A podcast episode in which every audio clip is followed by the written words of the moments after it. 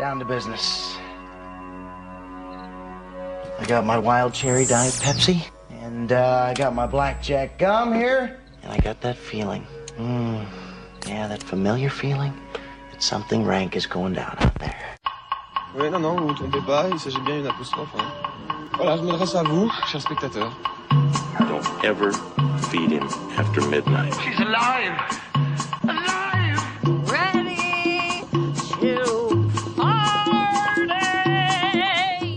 Sorry, Dave. I'm afraid I can't do that. I'm a man. Well, nobody's perfect. Qu'est-ce que c'est faire C'est pas quoi faire. Les acteurs sont à l'aise dans leur personnage, l'équipe est bien soudée, les problèmes personnels ne comptent plus, le cinéma règne. Vers l'infini Cette semaine dans Extérieur Nuit, un vrai réalisateur en chair et en os, Franco Loli, qui est avec nous sur le plateau pour nous parler de son film Rente des Biennes et plusieurs imposteurs, à commencer par le Walter King campé par Christophe Valls dans le dernier film de Tim Burton, mais aussi un jeune, un jeune césarisé Pierre Ninet qui essaye de se faire passer pour un bon écrivain. Un président en fuite, un été au Québec et pas un, pas deux, mais trois documentaires. C'est tout de suite dans Extérieur Nuit.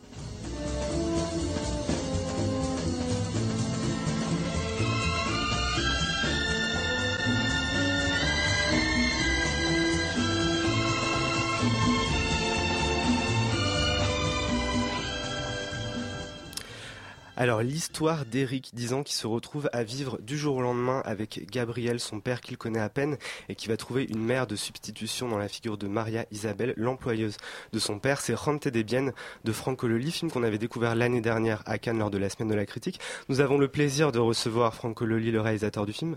Bonsoir Franco Loli. Bonsoir. Et merci d'être euh, avec nous à Extérieur Nuit.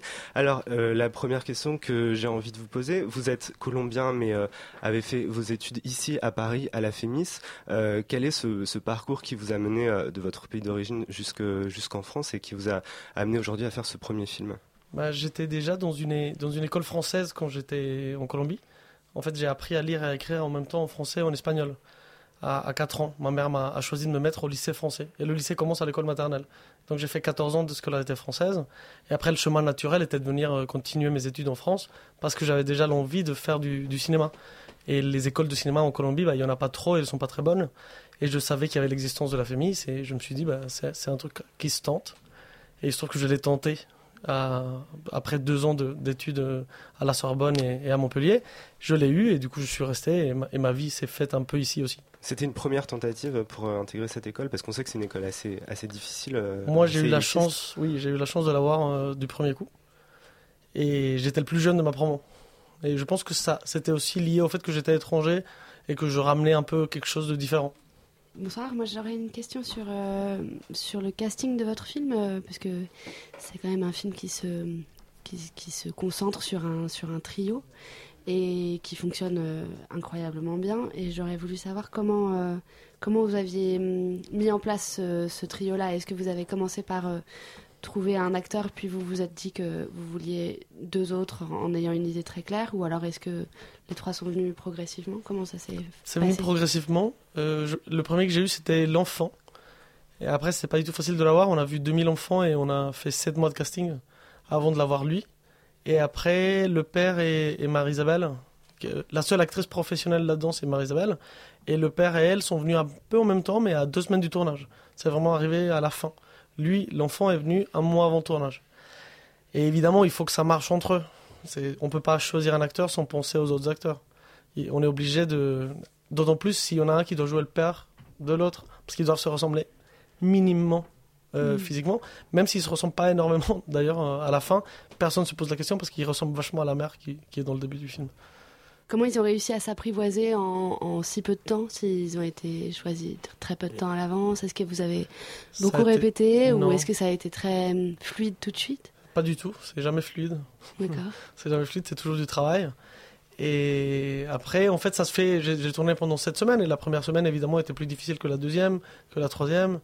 Et puis à la, la quatrième, il y a quelque chose qui se passe et, et ça marche. Et la cinquième, et puis la sixième, on est trop fatigué et puis ça, ça se passe plus.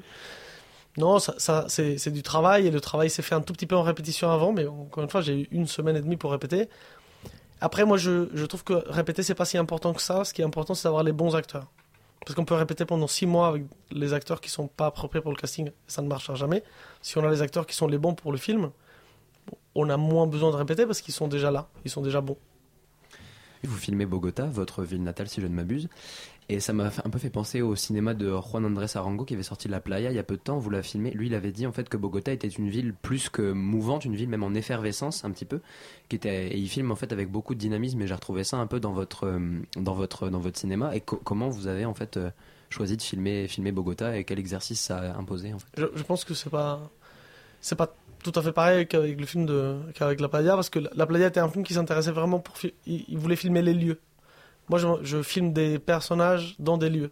C'est pas c'est pas tout à fait pareil. Mais quelles contraintes, je veux dire, ça impose euh, Non, ça, ça filmer Bogota est, vachement moins contra- contraignant que filmer Paris parce que filmer Paris veut dire filmer une ville qu'on a déjà filmée mille fois. À Bogota, quand je pose ma caméra dans une rue, bah souvent elle n'a pas été filmée ou en tout cas on n'a pas une image préconçue de comment doit être cette rue-là ou comment elle a été dans des films très connus.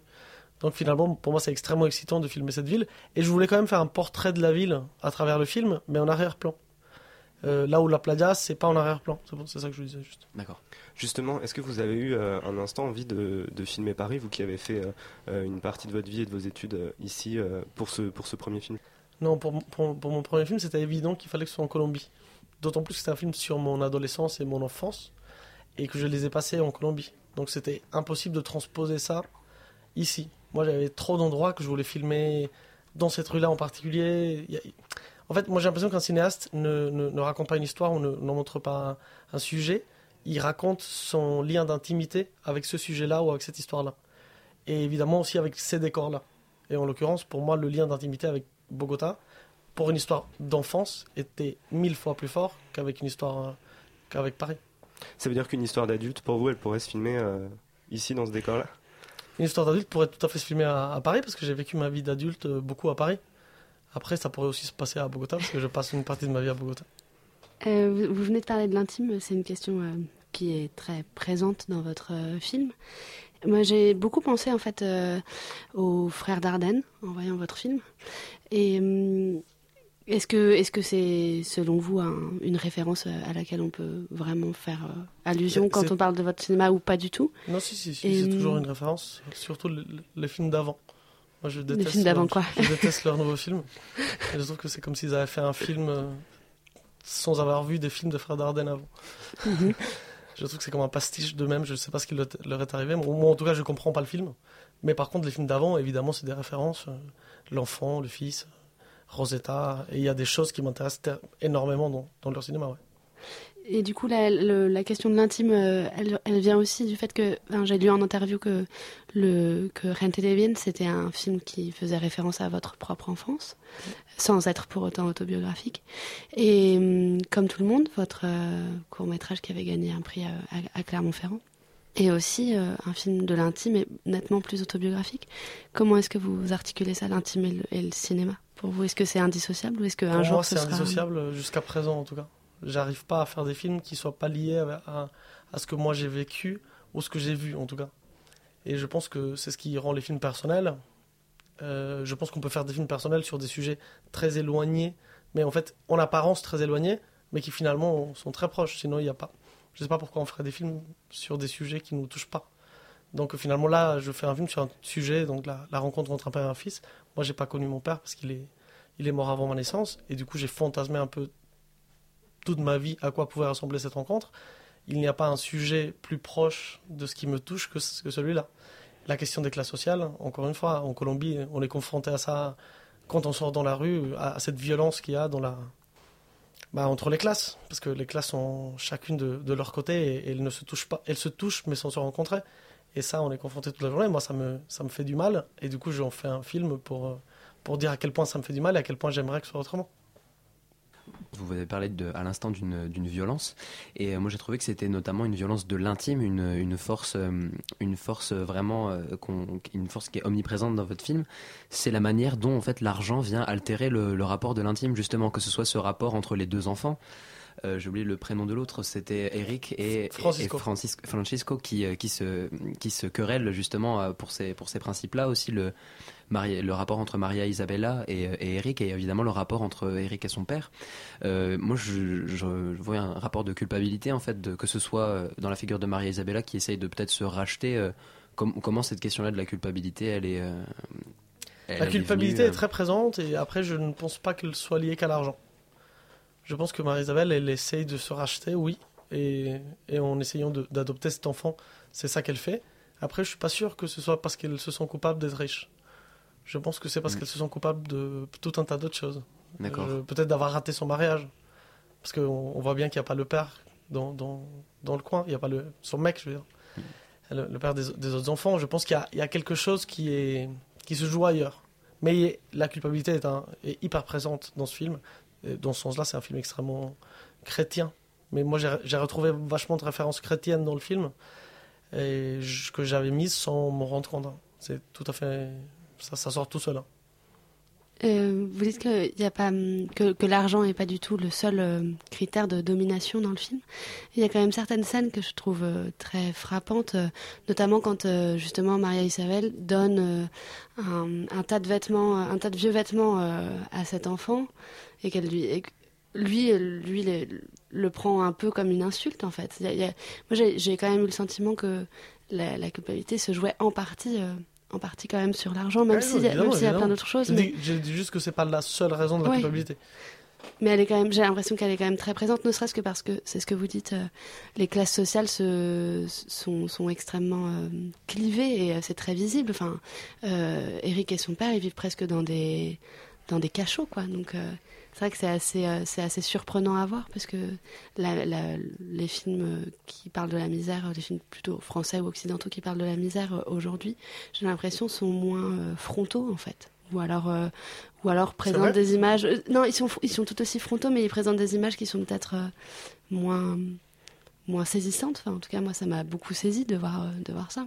Ça, ça me, ça me fait plaisir, mais, mais, mais je trouve que finalement, le film n'est pas si dur, n'est pas très dur. En tout cas, il n'est pas très dur dans le, bah, la façon dont, dont est filmée la chambre où habite le père. Et, bah, on la, on la montre pas. Elle est là derrière. Vous, vous Oui. comprenez qu'elle est toute petite, qu'elle est, qu'elle est un peu misérable. Mais à aucun moment, je montre la réalité de ce lieu où on a tourné, où par exemple les chiottes ne marchent pas et, et, et qui puent vraiment. Peut-être qu'on le sent. Mais en tout cas, euh, si j'avais vraiment voulu montrer ça, je l'aurais montré autrement et ça aurait été beaucoup plus fort et beaucoup plus dur. Et justement, je voulais pas rentrer là-dedans parce que c'est pas c'est pas le problème du film. Le problème du film, c'est de s'intéresser à comment, dans ces conditions-là, l'amour entre un père et un fils peut naître.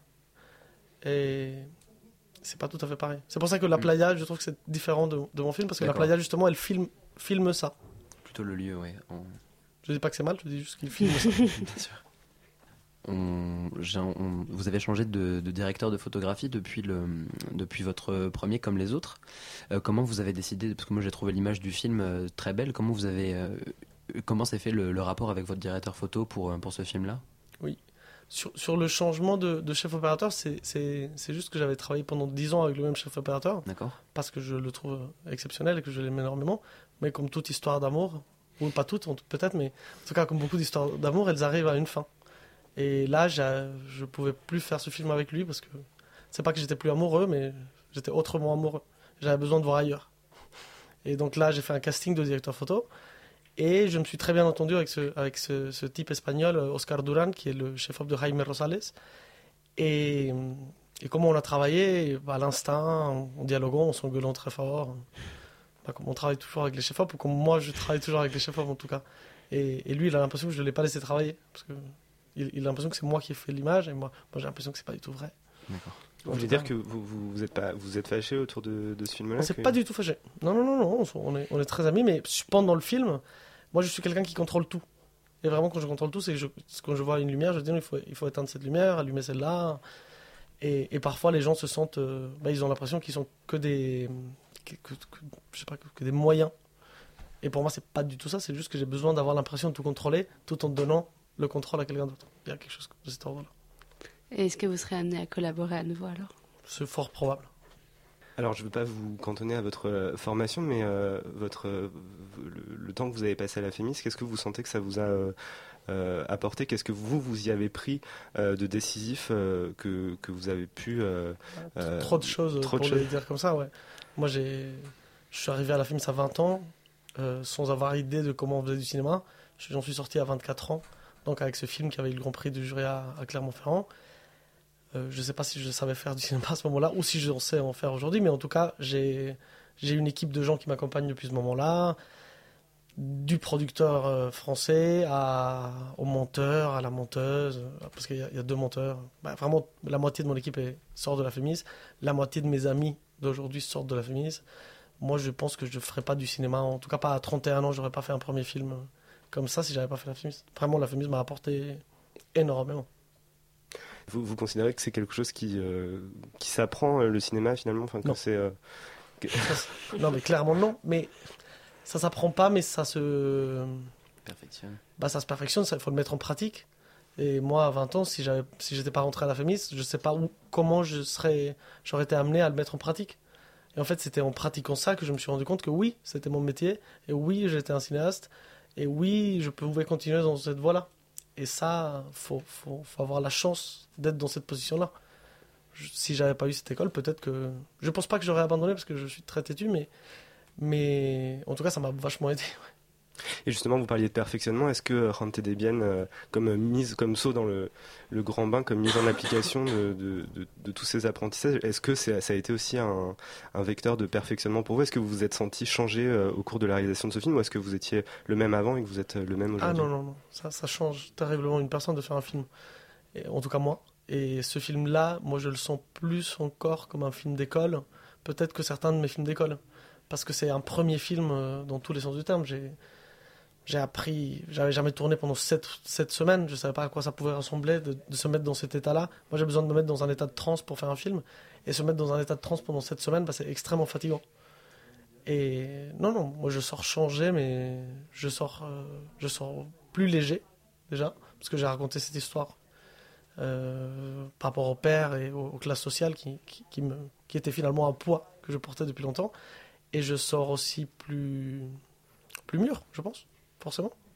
Et, et cet épuisement qui est venu de, de, de cette semaine de tournage, euh, et puis j'imagine de la post-production du film, etc., euh, de, de sa sortie aujourd'hui, euh, est-ce que ça vous a donné envie de, de rempiler tout de suite, de recommencer, ou est-ce que justement, au contraire, vous vous êtes dit que c'est pas demain la veille que vous allez repartir sur un projet Vous qui vous, vous sentez cinéaste comme, comme seule option possible, quand- comment vous voyez justement l'avenir en tant que cinéaste? Je crois, je crois que c'est pas moi qui décide. Les projets, ils arrivent à un moment donné.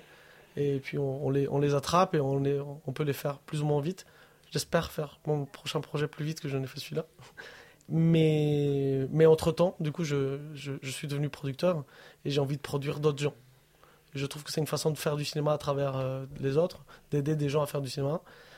Et que c'est aussi une façon de gagner sa vie. Et du coup, c'est chouette. Et du coup, j'ai monté ma boîte de prod pour ça et je suis content de faire ça aussi. Mais j'ai un prochain film en tête et il viendra, j'espère, le plus vite possible. Euh, vous qui disiez être, euh, euh, très sur le contrôle quand, il s'agit de votre film en tant que producteur, est-ce que com- comment vous gérez justement ce, souci de contrôler tous les aspects de quelque chose et en même temps la, liberté que vous savez vous en tant que cinéaste qu'il faut laisser à un cinéaste pour son, projet? Pour l'instant, je, je n'ai produit que mes films et un film de quelqu'un d'autre, d'une artiste plasticienne. Et dans son cas, elle, je l'ai vraiment, je l'ai vraiment laissé faire comme j'aurais voulu qu'on me laisse faire. Et je l'ai cadré au moment où j'aurais voulu qu'on me cadre si j'avais été à sa place. Donc euh, non, mais j'essaye de me mettre à la place du, réalisateur. Et je pense que c'est d'ailleurs ce qui est une qualité pour moi en tant que producteur, c'est que j'ai été réalisateur ou je suis réalisateur. Et du coup, je peux me mettre à, cette place-là et savoir exactement par quoi euh, traverse un réalisateur. Ce qui n'est pas le cas de... Pas tous les producteurs peuvent, peuvent avoir cette expérience-là, disons. Merci infiniment Franco Loli de nous avoir accompagnés pour cette euh, première partie de l'émission. Je rappelle donc que Rente des Bien sort en salle aujourd'hui. On vous invite très très fortement à aller le voir. Tout de suite de la musique avec Luce et Polka.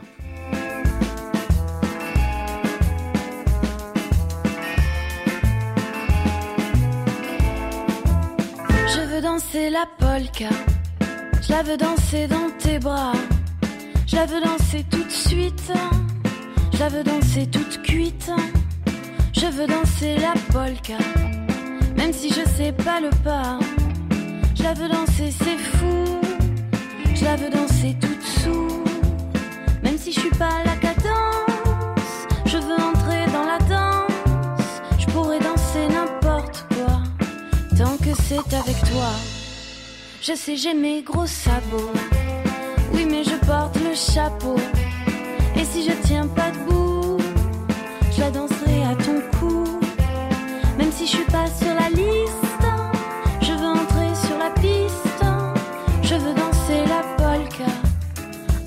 On y va.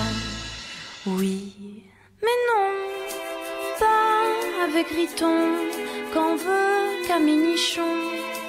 Oui, mais non, pas avec Gilou, qu'en veut Camé dessous. Je veux pas bailar la bamba, je veux danser la polka.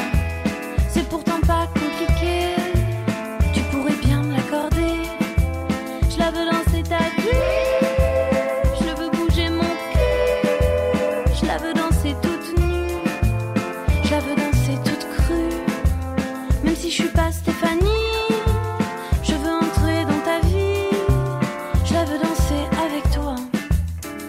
te le dire cent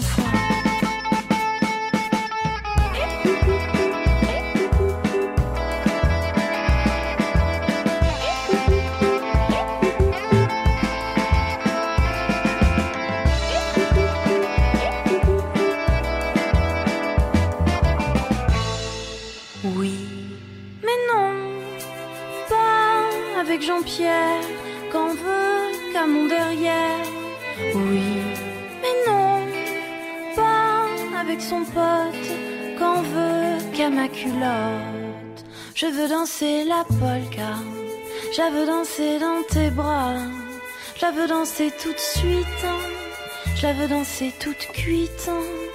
Mais si t'aimes pas ma gueule, bah je la danse. Après Dark Shadows, Tim Burton est de retour avec Big Eyes, où l'histoire vraie d'une imposture artistique contemporaine, celle de Walter Keane, peintre du dimanche qui s'est fait passer plusieurs années durant pour l'auteur des tableaux de sa femme. Tableaux identifiables par les yeux disproportionnés des personnages, d'où le titre du film. Alors, avez-vous fait les gros yeux pour Big Eyes, Alexander? C'est gentil, mais vous voyez. Euh, C'était un vous collectif, ne t'emballe pas. Euh, non, mais ça donne l'importance. Non, mais c'est un peu comme Burton en fait, qui, qui vraiment en fait achève sa mue d'artiste officiel. Enfin, c'est-à-dire que euh, dans le film, enfin. Encore une fois, c'est un film vraiment où, enfin, qui est purement décoratif, mais en même temps, même cette qualité-là qui existait chez Burton avant, qui est une qualité de, de décorateur de, ses- propres films, etc., euh, était, enfin, était présente. Il y avait une sorte de fonction, je dirais, encore ornementale dans ces films, qui là a disparu. Il y a vraiment l'artiste officiel qui est déchu. C'est-à-dire que ça fait quand même quelques films que il y a très peu de gens pour le soutenir, pour soutenir que au moins ils sont beaux. Et Là, il y, a un- truc, on a l'impression que c'est comme un, il y a un truc symptomatique, c'est que euh, Walter Keane, donc qui est un, peintre, enfin un faux peintre, quelqu'un qui, n'a jamais peint de sa vie, euh, le premier tableau qu'il offre à une personne d'importance dans le film, c'est un dirigeant soviétique.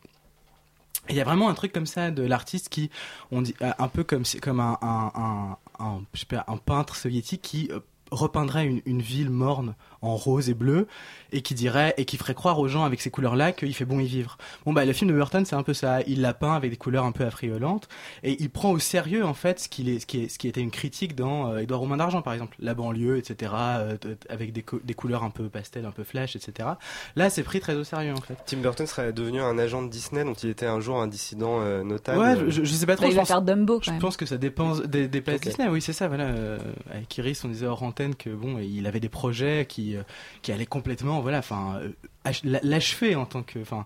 Et, et là vraiment, il, il- il- finit ça. Et en fait, euh, comme il y a plus de fonction à cette euh, à, à- à cette à cette esthétique burtonienne, puisque l'art qui est le sujet principal du film, enfin l'œuvre d'art qui est le sujet principal du film, il est incapable de lui donner ni une valeur métaphorique ni une valeur pour, pour, pour elle-même. Enfin, le- le- les, les, les, les, les peintures ne sont même pas des objets pour soi.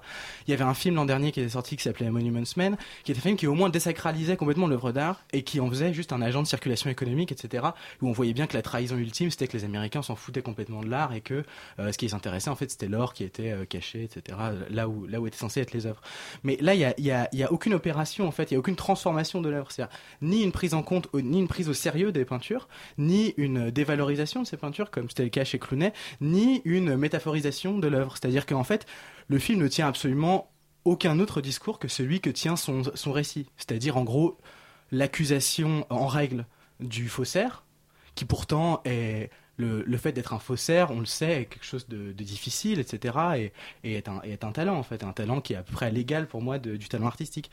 Ni, et, en fait, on, a l'impression que ces tableaux assez horribles, enfin, on peut les voir dans l'abondance, ces, tableaux vraiment hideux, il les aime, en fait. Alors, cet amour du kitsch, bon, moi, je veux bien, etc. Mais il y a une incapacité totale, voilà, à à leur donner un peu de mystère. Et dans le récit, il n'y a aucun mystère. C'est-à-dire qu'au bout d'un quart d'heure, on sait exactement comment tout va se passer. C'est-à-dire que l'agencement des actions est très déterminé, prédéterminé dès le début. Quoi. Et en fait, c'est peut-être ça le problème, c'est que on n'a pas vraiment l'impression que ces deux personnages principaux soient vraiment intéressants, et surtout ce personnage de, femme, de Margaret, qui aurait pu être, vraiment une héroïne tragique, ça aurait pu être génial. Euh, je pense qu'il se désintéresse totalement d'elle pour en fait se focaliser sur son mari, mais on est tellement dans, un surjeu, enfin il y a, rien de fin, il y a rien d'intelligent ni d'intéressant. Du coup, euh, tout perd de la valeur. Enfin, autant voilà, on voit tous ces tableaux qui perdent de la valeur parce qu'ils sont euh, euh, reproduits par millions. Et en fait, ça se passe un peu, il se passe un peu la même chose pour nous en tant que spectateurs devant ce film de Burton. On a l'impression que l'effet, c'est voilà, a tellement été démultiplié que finalement, il ne reste plus rien à regarder.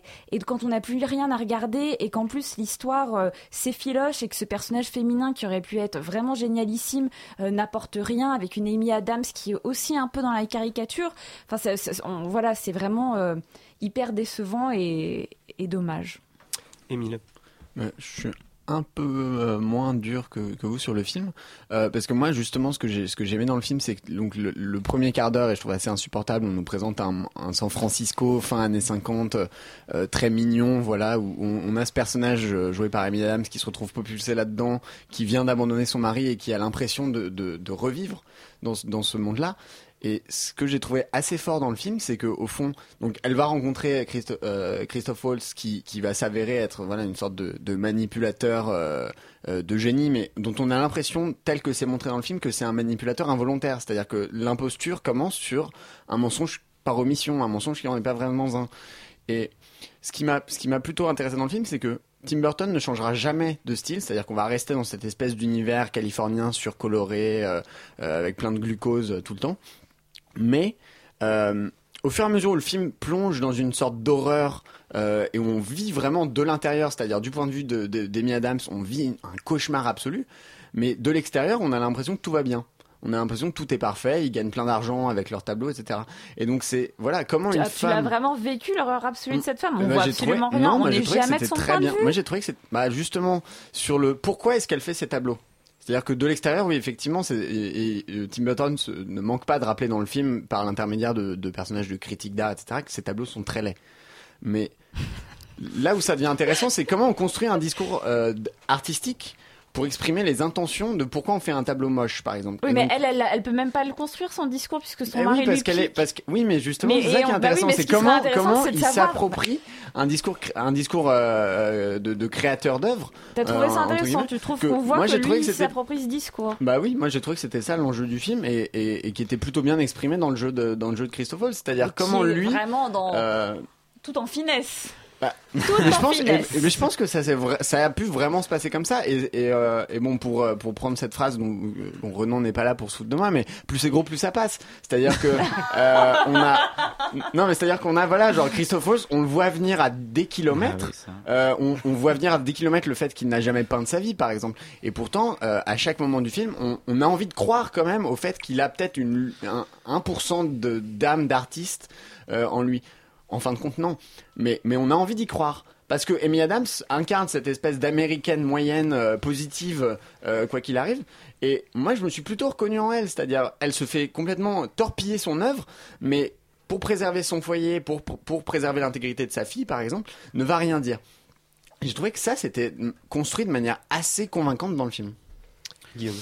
Euh, oui, moi je serais plutôt euh, d'accord avec euh, Alexander euh, et Iris et je trouve que moi j'aime pas du tout beaucoup le film non plus et je trouve que son seul intérêt c'est en fait de par contre de livrer un très beau discours en effet sur ce qu'est euh, Tim Burton aujourd'hui, c'est-à-dire que je trouve qu'il je trouve que Walter Keane est son parfait double de fiction. Alors non pas que Tim Burton ça soit un escroc, un escroc qui fait pas ses films Mais je trouve que c'est c'est vraiment, euh, je trouve que Burton le rejoint dans son côté le plus économique, c'est-à-dire dans son côté vendeur, qui ne s'intéresse pas du tout à la phase artistique, c'est-à-dire qu'il va jamais voir sa femme euh, comment elle fait les tableaux ou pas. Et d'ailleurs, peu importe d'ailleurs qu'il vende euh, des rues de Paris ou euh, des personnages avec des gros yeux, lui il veut que ça marche en fait. Il s'intéresse peu en fait au contenu, il s'intéresse pas du tout à la phase artistique.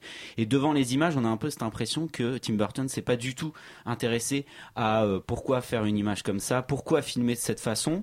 Et tous les enjeux, moi je trouve que l'enjeu fondamental du film, c'était comment pendant dix ans accepter en fait le fait de se faire piquer son travail. Et ça, c'est pas du tout traité dans le film. Je trouve qu'il il a voilà, il avait une histoire et tout comme Walter Keane réceptionne euh, les tableaux et les vend, bah, Tim Burton il a pris l'histoire, il a fait deux trois images, voilà, en apposant en effet sa marque Tim Burton, reconnaissable euh, entre toutes, complètement usé, euh, voilà, mais peu importe.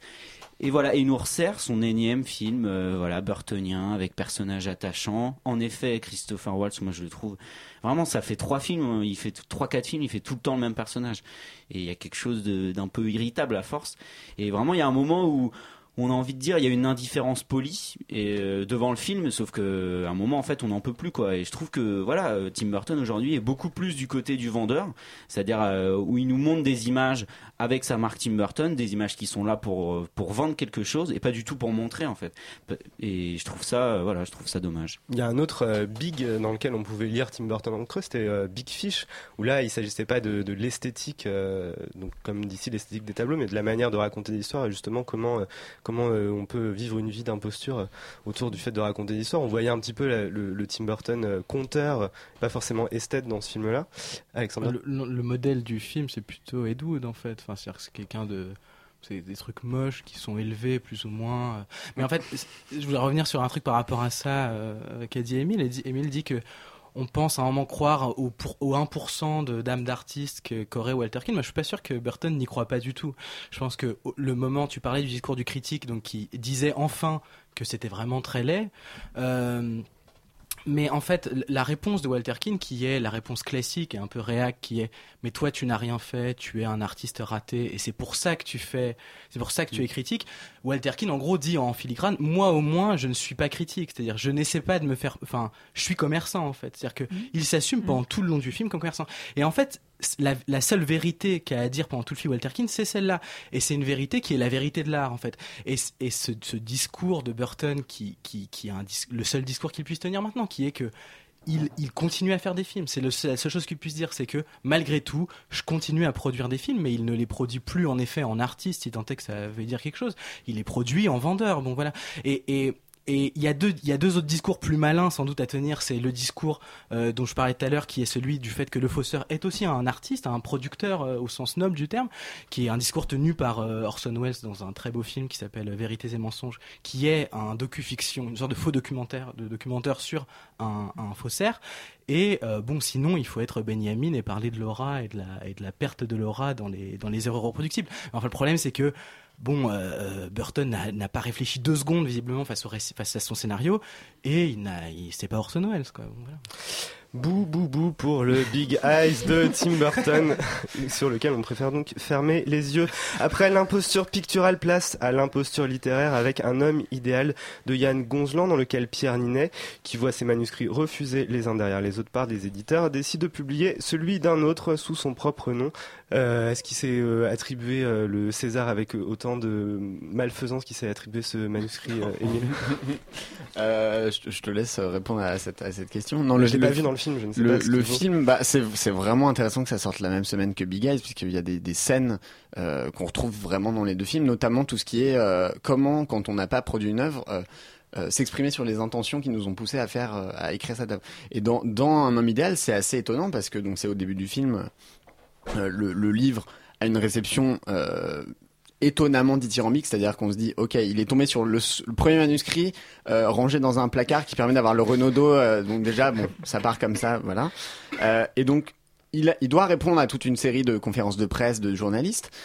Et il va regarder sur internet des interviews de Welbeck, euh, de Romain Gary, de Yann Moix. euh, Enfin, et il essaye de, De Yann Moix il a- et- ouais, il apprend par cœur des phrases de Yann Moix. Et donc il y a ce truc très étrange de en fait, il est un peu stupide. C'est-à-dire qu'il en est au, point où il a juste envie d'être une star d'écrivain. Et en fait, comment euh, son statut de star d'écrivain va se résumer C'est en une séance photo et en un cocktail.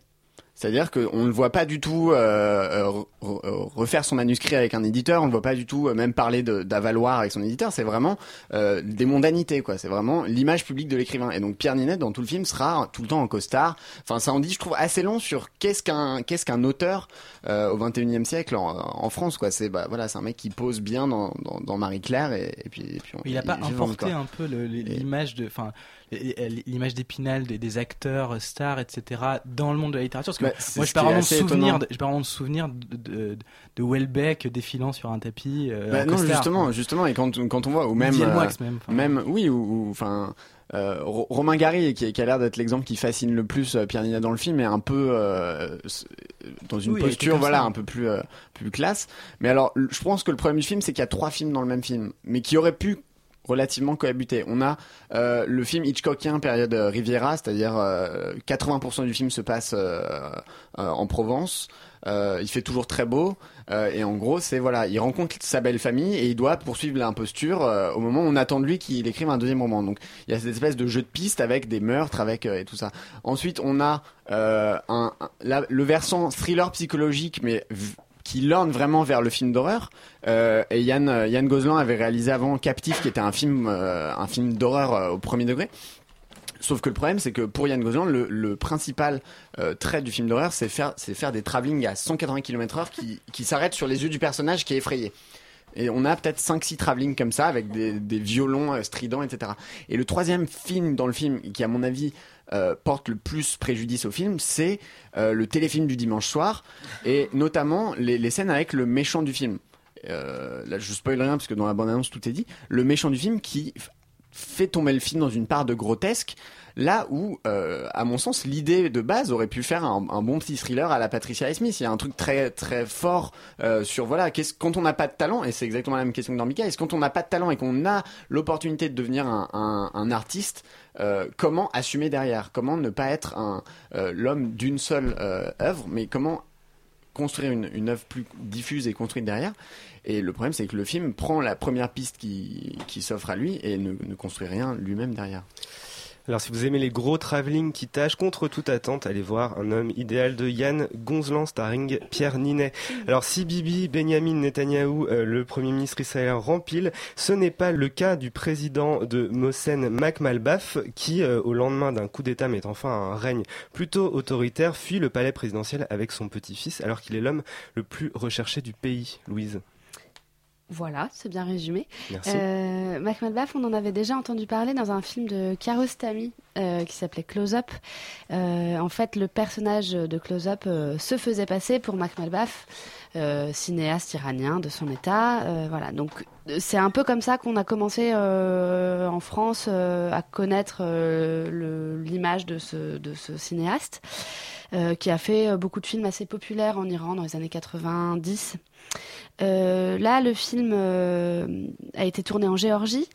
Euh, et donc raconte l'histoire d'un président dictateur euh, qui doit euh, qui doit fuir à toute vitesse parce que sa tête a été mise à prix et il embarque avec lui son petit-fils qui n'a pas voulu partir avec sa grand-mère quelques quelques temps auparavant. Le film est assez intéressant dans sa forme même en cela que il est une espèce de film théâtral complètement complètement délirant, je dirais, dans les, dans les proportions qu'il prend. Euh, et donc l'absurdité et l'incongruité de certaines scènes au début du film euh, valent vraiment, euh, valent vraiment le coup d'œil, je trouve. Euh, et on voit le petit-fils accoutré dans un d'un uniforme militaire qui danse sur des valses viennoises. C'est quand même assez amusant. Et euh, en même temps, il commence à apprendre le tango avec une gamine qui a son âge, à peu près 5 ans, sur Gotham Project. Voilà, donc c'est un peu, c'est un peu ça le, début du film, c'est ça, c'est une espèce de, délire euh, poussé à son paroxysme, une espèce de de, de, désir mégalomaniaque de, de ce président et de, et de toute sa famille qui ont en fait euh, qui ont en fait euh, mis à, à feu et à sang leur pays et qui ont affamé euh, le- leur population euh, des années durant. Euh, le film change après de tonalité euh, et devient une espèce d'épopée en fait pour euh, pour échapper aux révolutionnaires qui veulent leur peau, euh, à cet homme et à ce, ce petit-fils. Euh, et en fait, c'est assez intéressant parce que sous dans le film, euh, c'est cette euh, ce travestissement de la réalité et puis ce retour à la réalité que cet homme n'avait en fait jamais connu. Tout à coup, il va rencontrer les gens de son peuple qu'il a fait souffrir pendant pendant des décennies. Et donc c'est ce, ce, ce, ce côté épique comme ça est assez beau et assez assez intéressant. Toutefois, ça reste un peu trop didactique, il me semble, pour que pour qu'on pour pour pour dire du film que c'est un grand film, mais mais je trouve qu'il y a quand même un geste fantasque et un geste artistique euh, assez fort et assez intéressant. Le président donc euh, de Mossen Mac-Malbaf, on file tout de suite au Québec avec Tudor Nicole de Stéphane Lafleur, dont on avait déjà parlé à Extérieur Nu pour son film En Terre Inconnue. Euh, C'est cette fois la chronique d'un été pour deux jeunes filles de 22 ans entre groupe de musique et plan de voyage en Islande dont il s'agit, Iris. Bah oui, tu as bien résumé le film. De toute façon, c'est un film où il se passe rien, mais c'est un peu ça qui est génial. Euh, moi, j'ai vraiment envie de défendre ce film parce que ça présente pour moi des jeunes filles de 22 ans qui sont pas euh, totalement euh, débiles, qui n'ont pas besoin d'un garçon ou de se faire fouetter pour se sentir bien dans leur peau. Euh, la, la première scène, je parle de Boring. Fifty Shades of Grey, hein, qui où Anastasia aussi 22 ans. La première scène du film, on a Nicole qui trouve plus sa culotte et elle essaye, bon elle se dit bah, tant pis, je vais quand même mettre mon short en jean, elle essaye de partir discrètement et là le mec est trop sympa, il lui dit ah, quand est-ce qu'on se revoit? Et là elle lui dit pourquoi faire Et donc là, le ton est donné et, euh, et en fait, c'est un joli moment. Enfin, il y a, y a plein de choses hyper drôles. On est un peu dans un espèce de conte de fées. Il y a des sons de harpe de temps en temps. Euh, le petit ami de Nicole est un non petit ami puisque c'est Martin qui a 10 ans mais qui a une voix d'homme puisqu'il a mué euh, tôt. Et donc il y a plein de petits détails comme ça qui font que que ce cinéma canadien se porte bien et que les jeunes femmes dans le cinéma canadien aussi. J'ai un peu pensé à Chloé Robichaud avec Sarah préfère la course. Euh, voilà, on est dans des sexualités assez décomplexées euh, qui passent pas forcément euh, par des rituels qu'on a beaucoup vus dans le cinéma euh, français. Et euh, pour ça, voilà, j'ai envie de défendre le film. Un film qui aurait donc pu s'appeler euh, Où as-tu mis ta culotte, Nicole? Mais non, ça- Tudor Nicole, ça lui va bien, je trouve, parce qu'effectivement, euh, Il y a une nonchalance. Il y a une nonchalance et puis surtout, euh, on ne sait pas très bien quand est-ce que le personnage est réveillé. C'est-à-dire que euh, il y a tout un truc autour de- du fait que le personnage soit somnambule et marche dans la rue et déambule dans la rue. Et en fait on sait jamais quand est-ce qu'elle rêve et quand est-ce qu'elle est dans la réalité. Et le film est aussi là-dessus. C'est-à-dire qu'il mélange en sans cesse une espèce d'absurdité qui est propre au rêve et, euh, et la réalité. Donc effectivement euh, typiquement c'est l'exemple de ce, petit garçon qui a une voix euh, incroyable incroyable, ouais.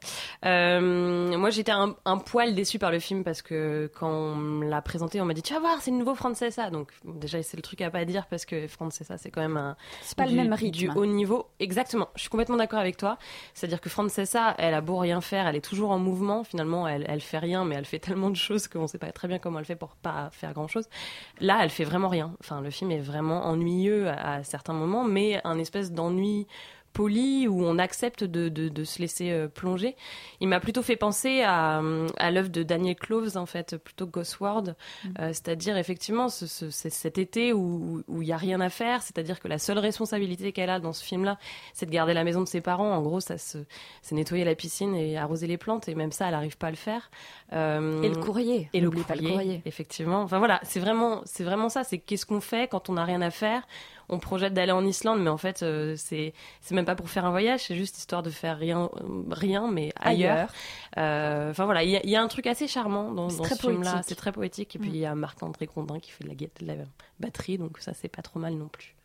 Tudor Nicole de Stéphane Lafleur. C'est l'heure de la musique avec Thème Impala et Let It Happen.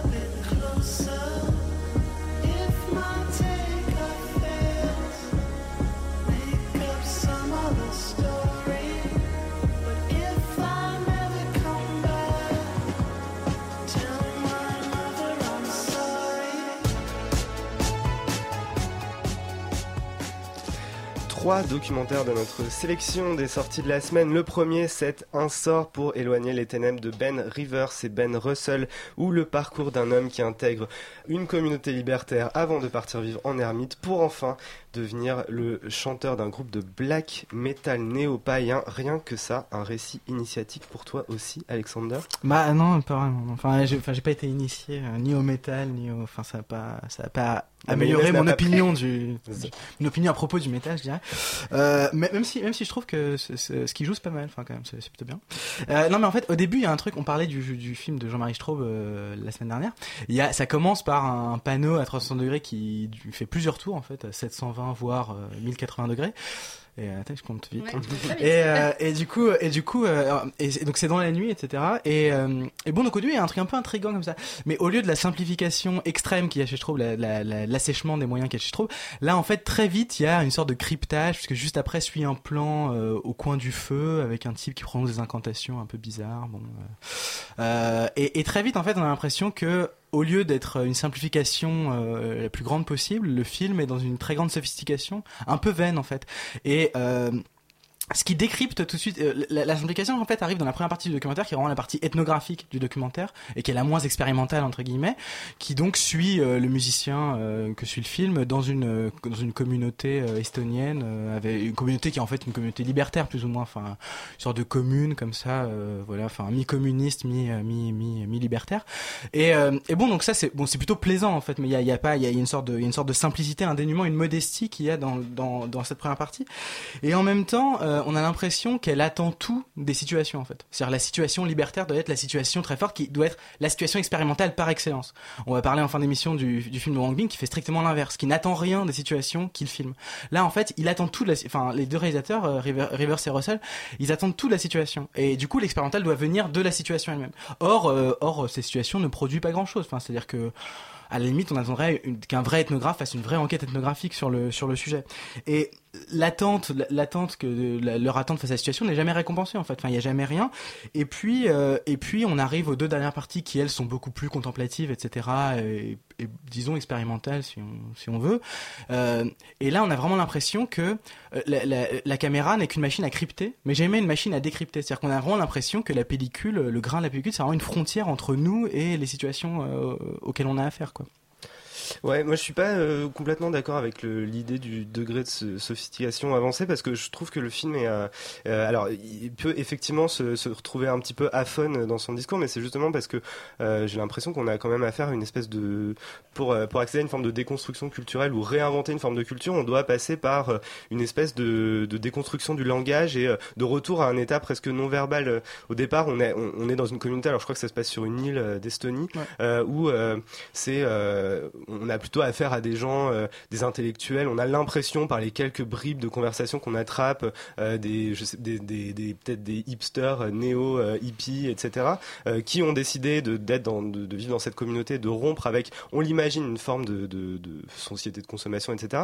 Et un personnage, on n'identifie pas directement ce personnage comme le personnage principal, on l'identifie parce que justement il va s'extirper de cette communauté pour aller vivre.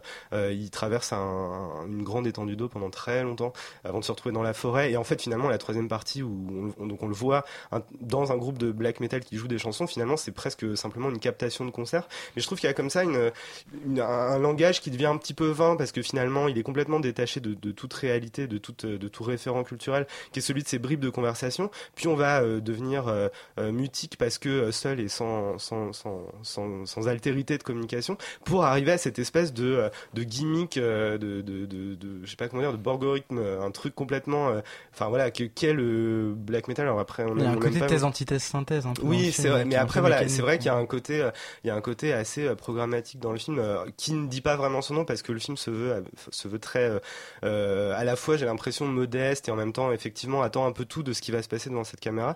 Euh, mais en tout cas, c'est un peu, euh, on peut le dire, une espèce de trip mystique euh, auquel on adhère ou pas. J'imagine, ça s'appelle donc Un sort pour éloigner les ténèbres de Ben Rivers et Ben Russell. On reste dans le terrain documentaire avec les Shebabs de Yarmouk euh, d'Axel Salvatori, Sal- Salvatore Sins, ou euh, le- la chronique d'une bande de potes qui euh, squattent le plus grand camp de réfugiés palestiniens du Moyen-Orient jusqu'à ce que celui-ci ne se retrouve bah, en partie euh, détruit par la révolution qui a eu lieu en Syrie en 2011.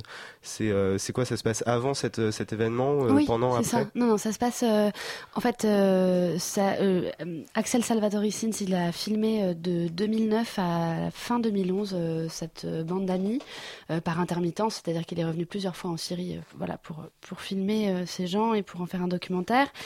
Euh, alors aujourd'hui, bien sûr, ça a une valeur un peu euh, d'archive. un- Enfin, ça a une valeur euh, d'archive assez forte, puisque euh, maintenant, bah, ce, camp de réfugiés euh, qui comptait 500 000 personnes, il n'en- compte plus que 20 000, euh, ce qui est assez intéressant à voir. Tu disais tout à l'heure, Alexander, tu parlais d'assèchement des moyens. Là, c'est carrément indigent, c'est-à-dire que le réalisateur, il est venu juste avec une caméra, et surtout, il filme des existences parfaitement indigentes, c'est-à-dire que ces gens-là, même lorsque leur pays n'était pas en guerre, sont des gens qui n'ont absolument... euh, euh, qui ont très peu de choses à quoi s'accrocher, c'est-à-dire que ils n'ont pas de travail, ils n'ont pas de perspective, ils sont enfermés là-dedans, ils sont apatrides, ils n'ont pas, ils n'ont pas de droit de vote euh, naturellement, et donc ça raconte euh, ça de façon assez, euh, assez euh, touchante et assez, assez belle de voir des gens qui malheureusement euh, sont condamnés à l'ennui et sont condamnés à, à vivre une existence euh, qui de, personnes emprisonnées quoi. Et, euh, c'est assez intéressant. Et en plus en plus de toutes ces, difficultés auxquelles ils sont, confrontés, j'ai l'impression que contrairement aux générations qui les ont précédés, leurs parents et leurs grands-parents, parce que eux sont, issus de la troisième génération dans ce camp, euh, donc contrairement aux générations qui les ont précédés, ils n'aspirent pas à regagner la Palestine, euh, dont ils ne se sentent absolument pas proches, puisqu'ils ne l'ont jamais connue, et ils se sentent pas du tout euh, palestiniens dans l'âme, euh, au point de recoloniser leur territoire. Donc c'est assez poignant de voir de voir ça, mais euh, mais voilà c'est c'est assez triste quoi. Donc euh, poignant mais triste, euh, on le conseille quand même les Shebabs de Yarmouk euh, d'Axel Salvatore Sins. Last but not least, rendez-vous dans un hôpital psychiatrique pour notre dernier documentaire. Mais je ne parle pas de la colloque de Melissa, mais bien du retour de Wang Ming un an après, après à peine après les trois sœurs du Yunnan. Alors est-ce qu'on l'aime aussi à la folie ce film, Alexander? Ah oui, autant. Il ouais. Ouais, y, a, un truc très intéressant déjà, c'est le, titre, enfin la, distance en fait apparente entre le titre français et le titre anglais, parce que le titre anglais c'est Till Madness de Sparte, donc il veut dire jusqu'à ce que la folie nous sépare, qui est donc une, pas, une, une- un truc ironique sur euh, les vœux de mariage, enfin les, les vœux de mariage. On est dans un euh, lexique complètement différent. Là, oui, c'est ça. Alors que la folie, on a le lexique de la passion. Mais en fait, ça résume parfaitement la distance entre le contrat et la proximité qu'il y a, enfin entre la distance qu'impose un contrat et la proximité qu'impose l'affection. euh, qui est à l'œuvre dans le film. Euh, quand on avait parlé l'an dernier des Trois Sœurs du Yunnan, on avait parlé euh, d'un film guide, c'est-à-dire que les enfants étaient l'avant-garde de l'humanité en fait. Et dans ce film, en effet, c'était un film très universel où on avait euh, les enfants, les parents, les femmes et les animaux aussi. C'était un film qui se passait donc en milieu rural, et donc c'était le, le film peut-être le plus universel de Wang Bing, le plus le plus transversal, je dirais. Là, on a euh, des gens des gens marginaux, même si euh, c'est les gens qui ont été internés on a été pour des raisons très différentes, certains pour des raisons complètement euh, farfelues, je dirais, comme euh, par exemple des opinions politiques dissidentes, par exemple. Et mais là, il n'y a pas du tout l'idée que on va, euh, et puis comme je le disais tout à l'heure, il n'y a pas du tout l'attente euh, d'être dans une situation euh, d'expérience en fait. C'est-à-dire, la prison n'est pas une expérience euh, à part. C'est-à-dire que ces gens-là sont marginalisés, mais ce que euh, le film ne, ne prend pas de motif de référence. Par exemple, il y a au début toute une séquence sur les drapés, etc., c'est-à-dire les, les draps des, des, des, des gens, etc., comme à la Renaissance, etc. Mais c'est pas du tout un motif pour le film. C'est plutôt un point de départ pour ensuite rechercher des formes de vie. Et le degré de pixelisation de l'image numérique est de, de, piètre qualité à cause des conditions de tournage, etc., et du matériel léger que s'est imposé Wang Bing pour pouvoir tourner plusieurs mois d'affilée euh, dans, dans l'hôpital. Il est obligé donc de euh, donc d'avoir un matériel de, de, moyenne, de qualité moyenne et euh, le degré de pixelisation crée un peu comme si on a un, observé au microscope des formes de vie micro, euh, mi- microscopiques, microcellulaires. Et donc il y a toujours l'obsession de chercher les moyens et les espaces qu'on a pour vivre quand même. Et c'est un truc euh, qui rappelle des, des, des, des, propos de Jacques Rancière sur la démocratie, c'était que même si on ne vit pas vraiment en démocratie, même si le régime de représentation n'est pas la démocratie au sens propre, on ne peut pas, euh, on ne peut pas juste dénoncer euh, le- le régime de représentation qui, anti, serait antidémocratique. Il faut trouver les espaces où, quand même la démocratie peut s'exercer. C'est-à-dire il faut au cœur d'endroits où les gens meurent petit à petit, c'est-à-dire ils meurent intérieurement, il faut quand même trouver les endroits où euh, il y a de la vie qui émerge. Et il ne s'agit pas de suivre les vivants, il s'agit simplement de chercher là où les formes de vie s'inventent, euh, y compris de manière autonome parmi les, parmi les, parmi les détenus. On vous invite très très fort à aller voir ce film qui est sorti euh, la semaine dernière à la folie de Wang Bing. En parlant de documentaire, n'oubliez pas que commence demain et jusqu'au 29 mars Cinéma du Réel, donc un rendez-vous incontournable au centre Georges Pompidou. Extérieur nuit, c'est fini. On se retrouve le 25 mars pour rattraper Michael Mann Divergente 2 et parce qu'on a retrouvé le soulier de verre de Kenneth Branagh, tout de suite c'est tout foutre en air qui reçoit Joe Bell à la semaine prochaine.